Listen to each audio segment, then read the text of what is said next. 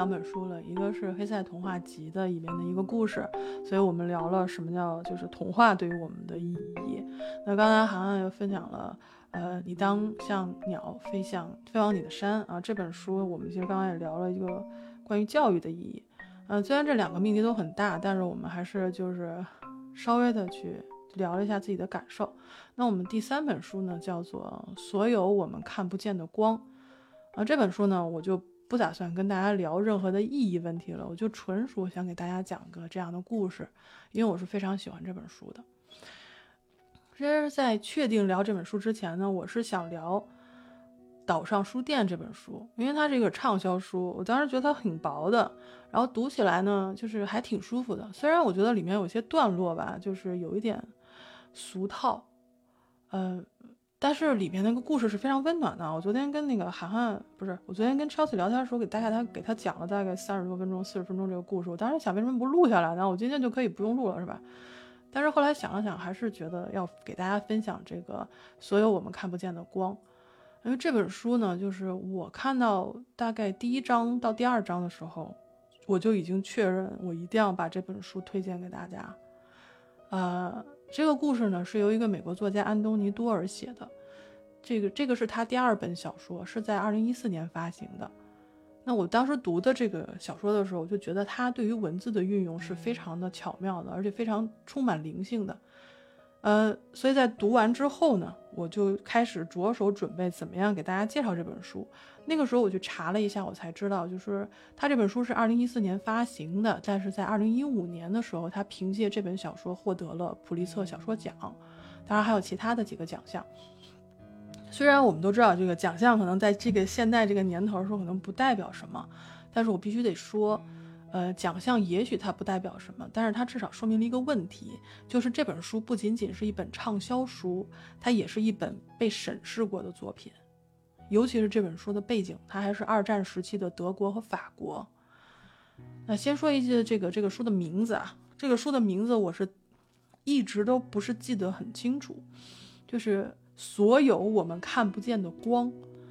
上一本我记不住书名的，就是《根西岛文学和土豆皮馅饼俱乐部》啊，这个是我花了好长的一个心思，然后写了一篇巨长的书评之后，我才终于记住的。而今天我要分享的这本书的书名，也是我今天为了准备这个故事，终于把这本书记全了，就叫做《所有我们看不见的光》。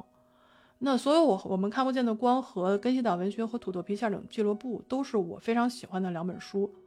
呃，根西岛那本就比较薄嘛，它是书信体的。但今天我要讲的这本呢，它是一个啊，也是虚构类的小说。它是一个一个二元结构写作的，就是 A B A B A B 的模式。翻译成人话呢，就是先讲女主，然后男主，再讲女主，然后男主。它是那种跳跃式的，它是不断的在两个主人公之间进行转换的，这样可以保持这个章节的对称。而且呢，当我们看了一个主人公看了几页之后，然后他就马上转到另外一个主人公，呃，因为这两个主人公嘛，他是在二战期间的，女主人公在法国，男主人公在德国，所以这个故事呢有一个非常广阔的地域和时间的跨度。我在读的时候呢，整个的感受是非常好的。就是读的时候，我可以跟着两个主人公的脚步，随着他们的经历去去看他们身边的战争，然后看着他们是从儿童长到了青少年。而且我从第二章开始，就是先说女主，然后就是男主，对吧？我们第一，我第一个反应就是他们两个什么时候才能相遇啊？因为那个时候，呃，男女主人公玛丽洛尔才六岁，然后维尔纳呢才八岁，所以我在想一个。六岁的孩子和一个八岁的孩子，一个在法国，一个在德国，他们要怎么样认识呢？他们会以怎样的方式相遇呢？他们会成为怎样的一种羁绊呢？因为在那个书的大背景之下，那是必然是要要要有二战爆发的，所以必定是他们两个是敌人。而且我们的女主玛丽洛尔她还是个盲人，她从六岁起呢就开始渐渐失去了这个视力。男主呢，呃，维尔纳。她是一个矿难的遗孤，她跟她妹妹呢都是在矿场的孤儿院长大的，所以对他们来说，命运已经注定了，就是当一名矿工。所以到底这个这两个人要是在后边那个是故事要怎么样发展，我是非常好奇的。所以每看一章，我都会这些问题就会一直跟着我，我就想，哎，他俩咋啥时候能见呢？他俩啥时候能见呢？我就一直在在想这个问题。所以今天呢，我就是讲一些，就我不太想把这个故事从头到尾讲一遍，但是我把它稍微梳理一下。嗯，就根据我们这本书的书名，这本书的书名呢，不是叫做《所有我们看不见的光》嘛？所以呢，我就是打算粗浅的吧，把这个他们提到的这个光来梳理一下。因为故事里面呢，所有光束呢，它是相互交织的。那每一束里面呢，都有故事，可能是一个人，可能是几个人，又或者可能是一群人。比如说，呃，我们举个例子，第一束光，我就想讲钻石的光。因为这个故事里面其实有一个很魔幻的设定，就是这个故事里有一颗叫做海之焰，海水的海，火焰的焰，海之焰的一种梨形的一个钻石。这颗钻石呢是略带灰色的蓝色钻石，但是中心的时候呢有一点点红色。它的重量呢是一百三十三克拉。这个传说呢就是土地的女神。土地女神送给爱人海神的礼物，但是中途呢，就是被一个落难的王子给捡到了。诺兰的王子呢，把他带回了国，然后放在自己的王冠之上。这个宝宝石所折射出来的光芒是足以把这个整个王子的身体都覆盖住的，就是非常非常呃夺目的一个一个无价之宝吧。但是呢，这个钻石同时还有一个诅咒，是因为土地女神不是要把这个钻石送给。这个海神吗？可是这个这个这个钻石被被这个王子拿走了，他就想把它追回来，所以他诅咒所有拥有它的人，就是这个人的身边的所有人都会因为这个钻石而带来厄运。但是拥有宝石这个人呢，就是百百病不侵的。那这颗钻石呢，就是几经转手啊，传说当中就几经转手，然后就估计也是霍霍了不少人哈。然后最后呢，就被封存在了巴黎的地质博物馆里面。那后来二战爆发，巴黎沦陷，博物馆的馆长呢就找着工匠打造了三个仿制品，而且非常像啊，是高仿啊。一枚仿制品就留在了博物馆里面，因为德国人马上就要来了嘛。那其他两个假的，连同那枚真的，由三个人，就是博物馆里面的三个员工带着出去逃出巴黎。那每个人呢，当时就需要表现出自己身上带的是真品的样子。我们的女主玛丽洛尔的爸爸就是其中一个。那他呢是博物馆的锁匠和钥匙保管员，他非常擅长的就是制造锁，然后制造那些就是就是像我们原来那些就是什么呃鲁班锁呀，就类似于这种，还有一些就是有机关的盒子。那他呢就给博物馆打造了一个根本就是找不到钥匙孔的保险柜，就保险箱。专门来储存这枚假的钻石，同时呢，他就是让带着他的钻石，还有带着他失明的女儿，也就是我们的女主，逃到了圣马洛自己的叔叔家里去避难。因为这个宝石，它是一条非常有意思的故事线。它这个线里面呢，有博物馆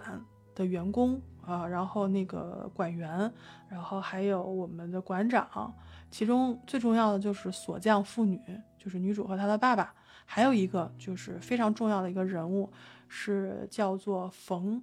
伦佩尔。他呢是一个在战前，他是一个宝石学家。战后之后呢，他就是加入军队，成为了希特勒的一个，呃，就什么专门给他给希特勒刮，就搜刮各地就珍奇宝石啊、艺术品的一个这个军事长。像锁匠出逃之后呢，他就跟这个博物馆失去联系了。他也不知道什么时候能把这个宝石送回去，所以呢，就在这个同时，他就对这个宝石进行了各种物理伤害，比如什么刮它呀，然后这个什么的，就是想测试它的硬度。其实他心里也是知道。这么多物理伤害都没有给他造成一丝伤害，那这个块这块宝石可能是真的，所以就整天提心吊胆。那同时呢，就我刚才提到的这个军事长，他就各地去搜刮这些什么宝石啊、古董啊，甚至利用这种威胁和迫害的方式，他想干嘛呢？他就想找到这枚海之焰的钻石。但是他为了他找这颗钻石，不是为了说是献给元首，嗯，是为他自己。而且他找这个钻石不是像我想象的啊，就是他可能是为了钱，但事实上不是，因为他已经有足够的钱了。他四十一岁，有妻子，有两个就是双胞胎的女儿，他的生活是很富有的，因为他之前就是一个宝石专家嘛。在包括他的一些搜刮过程中，很多东西也是中饱私囊了，所以他不缺钱。但他为什么一定要找这颗钻石呢？就是因为他其实身患重病，他是有肿瘤的。已经是不治之症了，他已经活不了多长时间了。在用尽了各种治疗方法之后，他最后已经疯魔了。他最后把这个生存的最后一点希望就放在了这颗传说之中可以让人百病不侵的海之焰之上。所以，他不断的借着给这个希特勒搜刮民脂民膏的这些机会，他就想找到这颗钻石。故事中，慢慢的他去排查，就是排除了三颗假钻石之后，他就来到了圣马洛。也就是玛丽洛尔的家门口，就是他们不是已经逃逃难逃到圣马洛了吗？这个军事长就随后就追来了。嗯，他趁着美军轰炸圣马洛的这个德军的这个机会，就潜入了玛丽洛尔的家。这个家的号码街牌号码是，呃，沃伯雷尔街四号。沃伯雷尔街四号啊，这个这个是非常重要的一个地址啊，大家可以记住，就是四号。他就打算趁着这个轰炸大家都不在，然后去找到这枚钻石。沃伯伦雷尔街四号，其实在整个故事当中是一个非常，怎么说呢？可以说是一个中心舞台。所有的我我刚提到的这种光束，都是所有的光都是从这儿发出去的，然后也是在这儿汇聚的，然后最后也是在这里消失的。那我就来讲。第二个特别重要的光芒是什么？就是无线电电波带来的光芒。哎，我不知道大家小的时候有没有听过广播，尤其是用那个不用手机听啊，就用那个收音机话匣子，然后在那拧，滋啦滋啦的。就是像我们父辈就用那种自己自己传辈儿的或者是买的那种，去这个收音机去听过弯弯的电台，然后听这个邓丽君的歌。那时候不还说邓丽君的歌是靡靡之音嘛？这故事里其实有一个类似的情节，就是我们的男主，呃，维尔纳，他八岁的时候，他不是在矿区长大吗？在孤儿院，他有一个妹妹跟他一起，啊，他带着他妹妹经常是去这个在一个仓库那边去捡破烂儿，然后就探险嘛。他们曾经捡到一个坏的收音机。他跟他妹妹呢，其实是属于矿区里面那个那群孩子里面的异类，呃，外形尤其是，就是两个人都是一头。白色如雪的头发，湛蓝的眼睛，而且两个人智商都极高，但是他们的身份其实也是在矿区最最最悲惨的吧，最普通的、最底层的，因为他俩的父亲死于矿难，连尸体都没找到。他们两个从小在孤儿院长大，最最大的乐趣就像我刚才说的，他拉着小车带着妹妹去捡破烂儿，然后他们就找到了这个破的收音机，然后维尔纳呢就，呃。修好了这个收音机。有一天晚上，他俩在阁楼里就围着这个收音机就拧拧拧，突然就听到了一个男人的声音。这个男人正在用法语给他们讲什么是光，什么是电磁学，什么是煤矿，尤其是光的这一部分，给他们留下了特别深刻的印象。他们说，这个男人说，说我们的大脑被禁锢在一片黑暗之中，毫无疑问，孩子们。它在骨头里的青叶中飘荡，而不是在光明里走动。然而，我们心里的世界却充满了光明，涌动着色彩和变化。所以，孩子们，看不见丝毫光亮的大脑，如何为我们呈现出一个充满了光的世界呢？就是这样一个法语的电台，然后给孩子们传授一些最基础的呃物理啊，然后光学啊这些的知识。然后他每天晚上都会去去听，尤其我们的男主呢是非常小的时候就非常属于那种问题儿童。什么问题？就是他特别喜欢问问题，然后也特别去喜欢去找这个问题的答案。自从他修好了这个破收音机之后，他和他妹妹每天晚上都会去听这个这个入门知识。然后当然还有这个男人会给他们放一些音乐，就是就是因为这个电台，然后让他们两个的世界就开始充满了光亮。后来他还在阁楼里找到了赫兹的力学原理，然后开始通过这个电台，还有通过这本书去，呃，开拓自己的视野，去对物理和数学开始感兴趣。他每天就抱着这本书去去学习，直到有一次有一个官员视察，然后来到了他们的一个孤儿院，就直接跟他说：“说你唯一的出路就是下矿坑，所以别想那些没用的。”这时候维尔纳已经十四岁了，他从八岁开始到十四岁一直在学习，但是。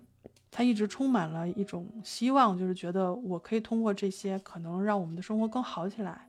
但是没想到，一个官员跟他说：“你唯一的出路就是下矿坑。”但是他俩的父亲是死在矿难里面去的。他一想着说，等他长大了要去下到那个黑乎乎的地方，他是充满了恐惧的。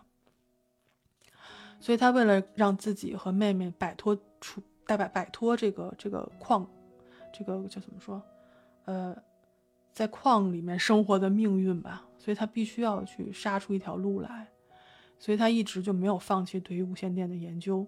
直到有一次呢，有一队德国军人到孤儿院把他给带走了，当时给他吓坏了，他以为是他收听敌台被发现了。结果呢，是发现一个德国军官需要他来修理这个收音机，因为方圆百里的收音机都是他修的啊。这个小孩儿就是把各家各户的收音机都摸透了，就是在修理，所以这个德国军官就把他给叫来修。结果他修好了，很快就修好了。德国军官就非常赏识他，就给了他七十五马克，还有一封推荐信，然后推荐他去参加国家政治教育学院的入学考试。那这个是干嘛的呢？其实就是为了军队去筛选筛呸。就是为了军队去筛选和训练青少年的。我们的男主呢，经过了这个人种鉴定，然后政治考察，还有各种体能测试之后，他就被录取了。尤其是他，因为在入学之前就懂得很多物理方面的知识哈，包括在数学方面也是非常有杰出天赋的，就被他们当时的一个教授所赏识。所以他每天除了学习之外呢，还要去教授的办公室，每天晚上。就是接受这个教授的特殊辅导，然后帮助他完成了一些数学问题，还有就是帮助最后这个教授完成了一个搜查敌台信号的这么一个装置。他当时就想，就是说我完成了这些，我可能未来就可以到柏林去跟那些最伟大的科学家们一起工作，但是。当他觉得自己离着研究的梦想越来越近的时候，其实现实是给了他一个非常大的打击的，因为国家政治教育学院其实非常残酷，远远超越了他的这种想象。当时他在这个学校里面有一个非常好的朋友，然后这个朋友住他上铺，叫做弗雷德里克，哎，也就是我其实，在小说里特别喜欢的一个角色。这个角色其实就是他是非常坚守自己的信念的。虽然他是个很小的孩子，就个头也就很瘦弱，然后戴个大眼镜不是他那时候没戴，他就是其实他是深度近视，就是因为为了坚守自己的信念，最后终身致残。这也是第一次让维尔纳觉得自己为了改变命运走上这条路，或许有可能是不对的。因为我们之前谈，就是我们也讲过嘛，就有一句话是要说什么，就有一种东西是不能遵循从众原则的，就是人的良心。但是在战争战争当中，德国的国家电台呢，其实是通过电波不断的对人们进行教育的啊。比如他在教这个电台里面就会听到说，我们生活在一个特殊的年代啊，我们生活在一个激情燃烧的年代，我们无怨无悔，我们牢牢地扎根在这片国土上，没有任何攻击可以动摇我们的决心。然后还有什么？通过这几年，我们的领袖希特勒已经有了足够的信心去对应微微可及的什么微微可及、岌岌可危的欧洲，然后向他致敬。然后德国的儿童也将度过有意义的人生。就每天电台里都这些。那弗雷德里克是怎么回事呢？他是家庭家境非常优渥的，然后就家境非常好的。然后父亲呢是高级军官，然后母亲也是非常受人尊敬和吹捧的。他们当时把自己的孩子送去这个教育学院，其实是很骄傲的一件事情。但是他们的孩子吧，就是一个很特殊的一个孩子，他是一个鸟类爱好者，就是他对所有的鸟叫声，还有鸟类飞翔的这种姿态是非常入迷的。他本人呢，就是对于就是生命秉持着非常敬畏和真诚的一个态度。其实这样的人，他有这样的热情，其实本该是成为一个鸟类学家的，但是在。战时的这种学校，这个环境当中吧，呃，同学们会孤立他，甚至进对他进行暴力，而且教官是纵容这种情况出现的，所以就对他的这个，嗯，就对他造成了无法恢复的脑损伤，就是被被揍了，被打了，被伤害了，所以他这一生都没有办法再像正常人一样生活了。所以像我们刚才说的，这个无线电波其实是贯穿了整个故事的。那，呃，维尔纳在失去好友之后，他就感到非常恐惧。他非常想念这个妹妹和孤儿院，但是当时的情形已经不允许他后退了。怎么说呢？就是他真的是只能走向战场。当他十六岁的时候，然后学校把他的年纪改为了十八岁，给他发了钢盔和军装，就直接把他送上战场了。让他干嘛呢？就是利用他的技能和学识去搜索这个地方电台信号。就是什么地方电台呢？就是其实也就是游击队的。游击队的这些信号，他们是四个人一个小分队，然后开一辆车，他去专门，他是一个技术核心，他去专门锁定这些信号的所在地，然后剩下的人就直接就开始杀戮了。你可以说我们男主手上没有沾过血，但是他所做的这些事情在战时是让很多人丧生的，因为战争的残酷嘛，就是这样的，命都不是命，游击队的命不是命，他们自己的命也不是命。他就这样浑浑噩噩的，就是跟着这个这个部队走，在在不断的寻找，不断的杀戮，直到他们误杀了一名小女孩，因为她是非常无辜的一个孩子。维尔纳当时整个信念就崩塌了，因为他他的妹妹尤塔曾经问过他说：“难道所有人都这样做的时候，我们就可以随波逐流了吗？”他一直记得这句话，而且他一直记得他的好朋友。是为了坚持自己的信念，不去完成教官他的杀人命令的，然后直到就是每个人其实他他朋友是付出了代价的嘛，但是他真的不知道自己能做什么，而且他也知道自己什么也做不了，就这样他们就是就是我们的男主一直在这种良心的谴责当中浑浑噩噩的一路搜索，又来从波兰一直到了法国圣马洛，他们当时是接到命令去搜索圣马洛城的反动电台。然后就是没日没夜吧，就是在搜索这个这个电台的方位、这个信号，直到有一天，他听到了这个电台里出现了一个男人的声音。然后这个男人的播报内容是很奇怪的，他说：“巴拉夫人说她的女儿怀孕了，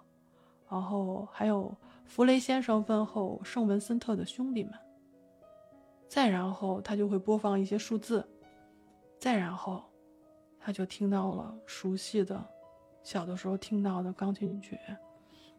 而且那个人带的口音很像他小时候听到那个教授的声音。这时候他就明白了，他找到的那个反动电台，其实就是他小的时候为他开启就科学热情的那个法国电台。他当时没有告诉他的战友，他是偷偷的去搜寻。他觉得哪一个地方有可能去架设这么高的天线，他就去偷偷的去搜寻，结果找到了这个电台所在的地方。他在哪里呢？就是在沃伯雷尔街四号啊，四号我们记得就是我们女主所在的地方，她跟她的叔祖父住的地方。他发现这个天线其实就架在烟囱旁边，很难发现，因为烟囱很高。然后，其实广播里面原来的声音，就他小时候听的声音是，呃，玛丽洛尔的爷爷，也就是现在他接收到反动电台信号的这个人的哥哥。那现在这是播放的这个人呢，是玛丽洛尔的叔祖父。其实他们两个就是爷爷跟叔祖父是一对兄弟，然后曾经去过一战战场。那爷爷呢，也就是以前录制这个，呃，启蒙启蒙广播。内容的这个这位老先生就不是老先生先生吧，就是牺牲了。那他的弟弟，也就是他的叔祖叔祖父呢，后来患上了战争后遗症，也就是叫什么什么什么 PTSD 啊。他二十多年从战场回来以后，二十多年都没有出过这栋楼，直到战争来临，他开始为这个房子之外的游击队传递消息。然后女主当时呢是到这儿的时候大概是呃几岁我忘记了，慢慢长大了以后已经到了大概十五岁的样子。她那个时候每天就是，嗯去买面包，他爸爸给他做了一个圣马洛的模型，所以他可以知道圣马洛的街道，然后包括比如数有多少个排排水口，然后到哪儿，然后转哪儿。他爸爸做的模型是非常精致的，然后可以就是等比例缩小到就是完全一样的复刻复刻的这些信息，所以他就可以出门，因为他的叔祖父没有办法出门，所以他只能自己出门，然后去面包店买面包。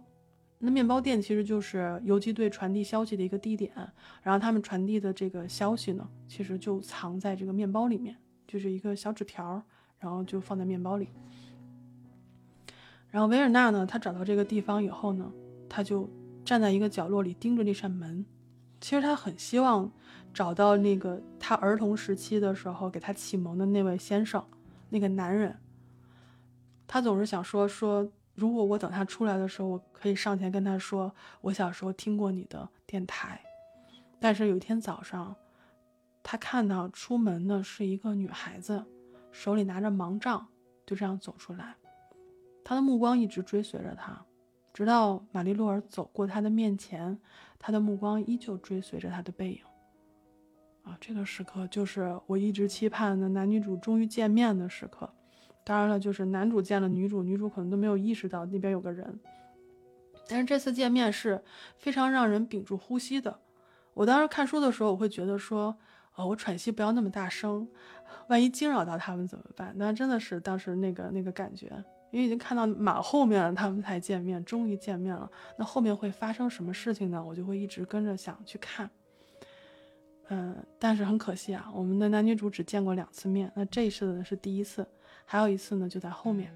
后面在哪里呢？就是在美国轰炸了圣马洛之后，男主的小分队里面呢，就是一共四个人，有一个被送上了另外的一个战场，那三个人就被困在了一个酒店的地下室里面，因为房子被炸塌了，他们当时没有没有放更就是比较足够的水和食物，所以完全就不够，有一个人当场就是没过多久就重伤死掉了，维尔纳其实也放弃了，因为这里水也不够。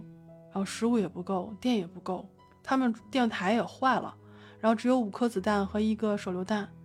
他当时就想，不如就死了吧。可是他还有妹妹在家里等他呢，所以他必须想办法活着。就这么一个十七岁的矮个子的白头发的男生，在一个封闭的地下室、黑暗的地下室里开始维修电台。他们那时候是节约用电，可能需要打光的时候打一下，然后就马上要把它。关掉，然后继续修理。他在黑暗当中修理着电台，突然在电台里面出现了一个女孩子的声音。她在读《海底两万里》，而且每读一段的时候，她都会说：“他在这儿，他在我下面。”然后背景上面还有音乐。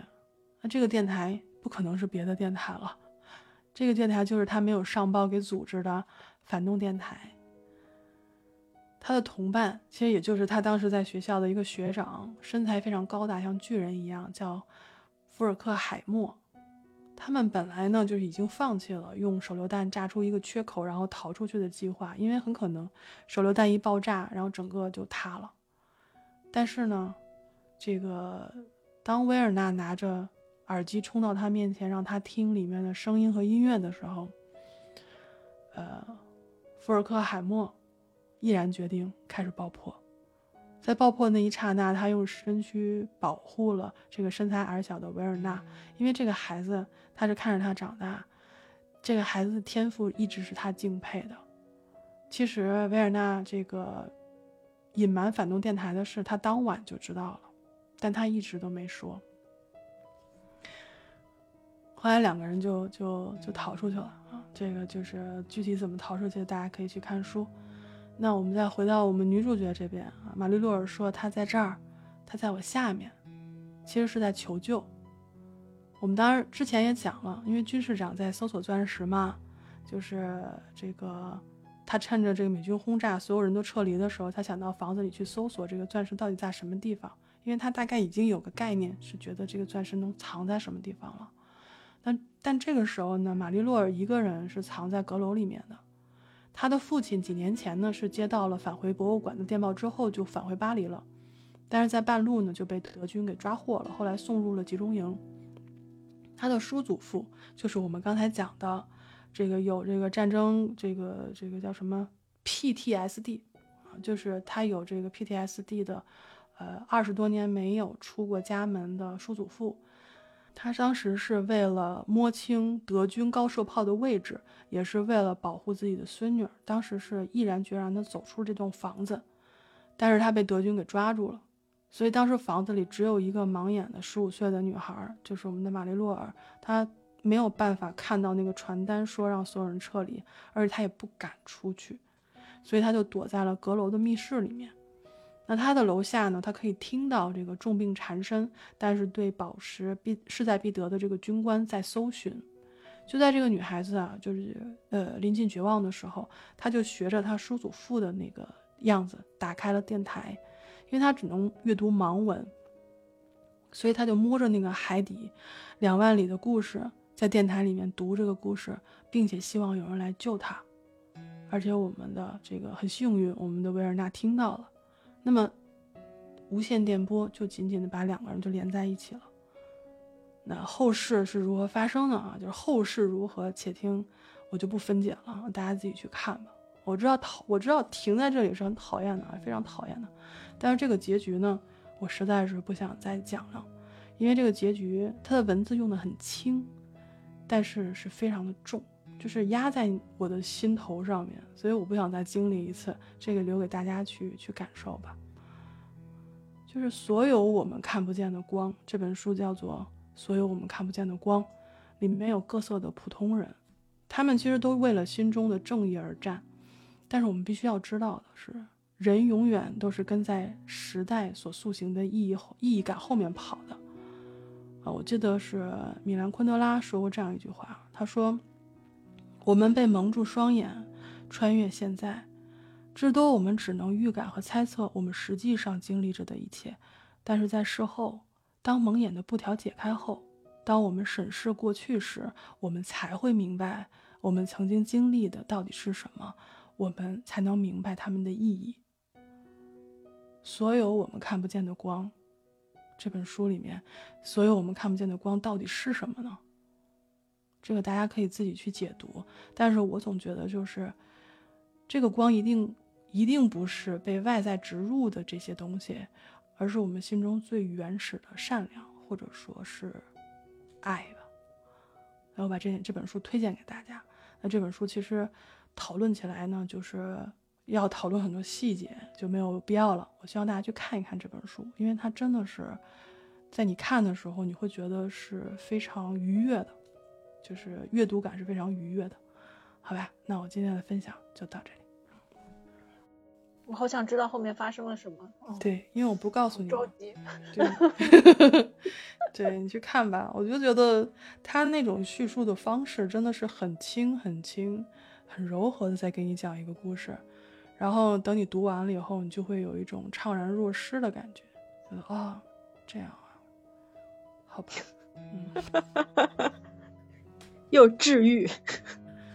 对，呃，对，两个治愈都有吧，就是两个治愈还都是有的。因为其实我当时在在筛选我今天要讲的内容的时候，去去是其实是需要剪剪掉一些细枝末节的。但是其实很感动的就是，你可以看到当时的圣马洛的这些居民，他是不会轻易服从这个德国的侵侵略的，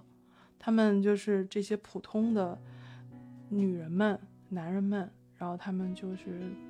想方设法的，一开始给德德军找点麻烦，然后，呃，